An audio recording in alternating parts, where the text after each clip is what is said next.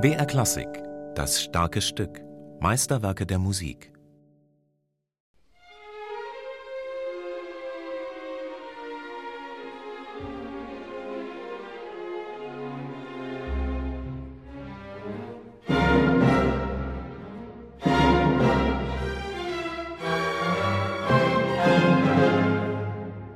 Ich finde, das ist eine unkontrollierte Emotion.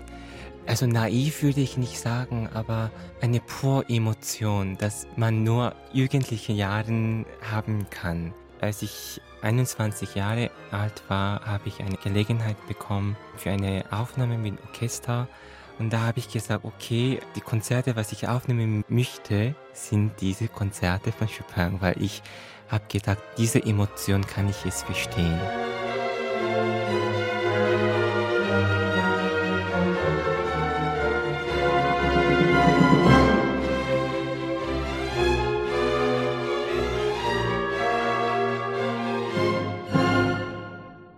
Das Verständnis des jungen koreanischen Pianisten William Yoon für das Werk und die schmachtende Seele Chopins ist weitreichend. Frédéric Chopin selbst war 18 Jahre alt bei der Vollendung seines zweiten Klavierkonzertes. Konstanze Gładkowska, Chopins Mitschülerin am Konservatorium im Fach Gesang, wurde zu seiner Herzensdame. Diese Gefühle behielt er jedoch lange Zeit für sich. Lediglich seinem Freund Titus Wojciechowski vertraute der junge Frederik sich an. In einem seiner zahlreichen Briefe an Titus schrieb er Vielleicht bin ich zu meinem Unglück meinem Ideal begegnet, dem ich treu seit sechs Monaten diene, ohne ein Wort von meinen Gefühlen gesagt zu haben. Die hat mich zu dem Adagio meines Klavierkonzertes in F-Moll und heute Morgen zu dem kleinen Walzer inspiriert, den ich dir schicke. Niemand wird etwas davon erfahren, außer dir. Beachte die mit einem Kreuz bezeichnete Stelle. Wie schön wäre es, könnte ich es dir vorspielen, mein geliebter Titus. Es ist unerträglich, wenn einen etwas drückt und man kann seine Last nicht absetzen. Du weißt, worauf ich anspiele. Ich erzähle am Klavier, was ich dir ab und zu anvertraue. Ich finde, er hat ein Stück geschrieben, was ihm sehr persönlich nah war. Ich versuche das so zu spielen, dass es meine Geschichte wäre. Das war eine seiner letzten Stücken, was er in Warschau noch geschrieben hat. Er wusste, dass da was kommt in seinem Leben, eine große Veränderung. Und ich habe ja auch sehr viele Veränderungen erlebt in meinem Leben. Und ich kenne dieses Gefühl, etwas zu erwarten und vielleicht etwas Ängste, aber darauf auch so sich zu freuen. Und wenn ich das Stück spiele, dann denke ich sehr viel nach die Zeit meiner ersten Jahren, die ich in Deutschland verbracht habe und was es ganz fremd war. Und wenn ich mich erinnere, dann kommen so diese Gefühle von jugendlicher Zeit, diese ein bisschen unstabil, Sturm und Drang.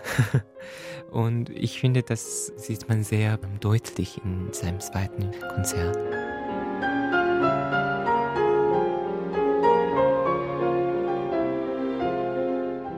Vom tragischen, pessimistischen und dennoch tröstlich klingenden Thema des ersten Satzes über den emotionsgeladenen poetischen zweiten Satz bis hin zur temperamentvollen polnischen Folklore mit dem Geist der aufblühenden nationalen Musik.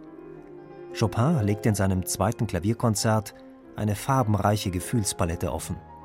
Sehnsucht, Träumerei, die Kühnheit der jugendlichen Jahre, Schmerz und Hoffnung werden hier vereint. All das verwandelte Chopin meisterhaft in weit geschwungene Melodiebögen und perlende Läufe. Eine Melodie wird eine Sprache und man muss das deklamatorisch verstehen. Es gibt ganz viele Ornamenten, die in seiner Musik vorkommen und ich weiß genau, er hat das gemeint, eine gesangliche Passage, also nicht pianistisch in dem Sinne von, von Schnelligkeit, sondern das muss gesprochen und gesungen werden. Ich habe oft Pianisten gehört, die das sehr schnell gespielt haben, sehr brillant. Und eigentlich ist es einfacher, diese Passagen so schnell zu spielen. Es klingt dann so wie eine, eine Etüde, eine Übung. Und genau das wollte ich vermeiden.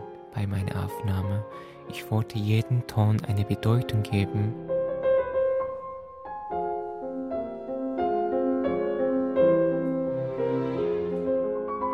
Es ist nicht die Virtuosität, die das zweite Klavierkonzert ausmacht, es ist die Emotion dahinter. Die richtige Interpretation zu finden, ist nicht einfach. Chopin schrieb seine Werke sehr schnell und vielleicht an manchen Stellen etwas ungenau. Punktangaben über die Noten, manche Pedaleinsätze oder die unterschiedlichen Phrasierungsbögen sind in Chopins Partituren nicht eindeutig definierbar. Erst ein tiefes Verständnis für Chopins Denken und Fühlen lässt die vom Komponisten gewünschte Interpretation zu.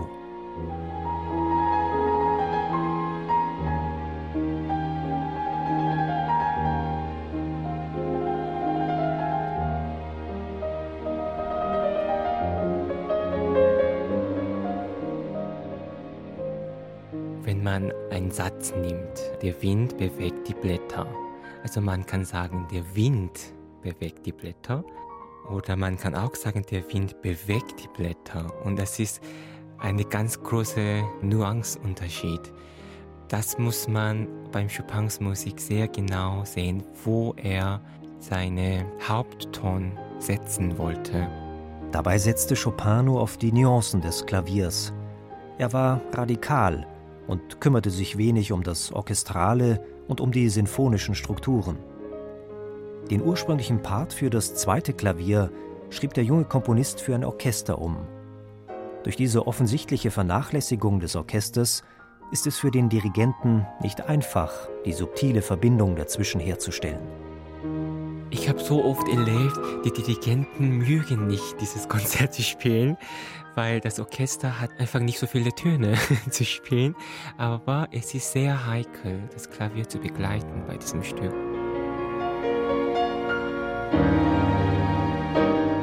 Das ist so wie eine Oper zu dirigieren. Ich weiß, der Christian Zimmermann ähm, hat das Konzert zum ersten Mal aufgenommen mit Cellini.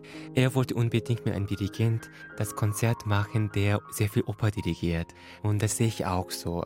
Ein Operdirigent muss mitsingen mit den Sängern, die auf der Bühne stehen. Und beim Chopin-Konzert ist es auch genauso. Die müssen mit dem Klavier mitspielen, mitfühlen.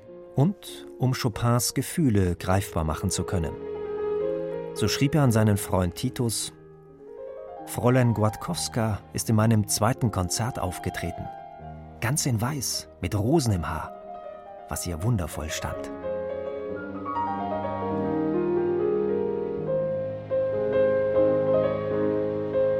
Die Musik berührt einfach unsere Seele von ersten Ton bis Ende. Ich denke, wenn man von dieser Musik nicht berührt wird, dann muss man ein bisschen nachdenken, woran das liegt.